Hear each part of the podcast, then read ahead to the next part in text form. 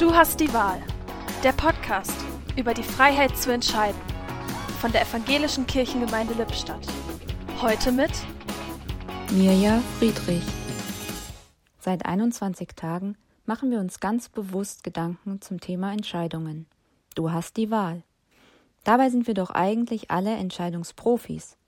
Jeder unserer Handlungen geht eine Entscheidung voraus. Stelle ich die Butter nach dem Frühstück zurück in den Kühlschrank oder lasse ich sie auf dem Tisch stehen? Viele Entscheidungen sind zu Gewohnheiten geworden, weil es einfach viel zu mühsam wäre, sich im Alltag bei allem immer wieder bewusst neu zu entscheiden.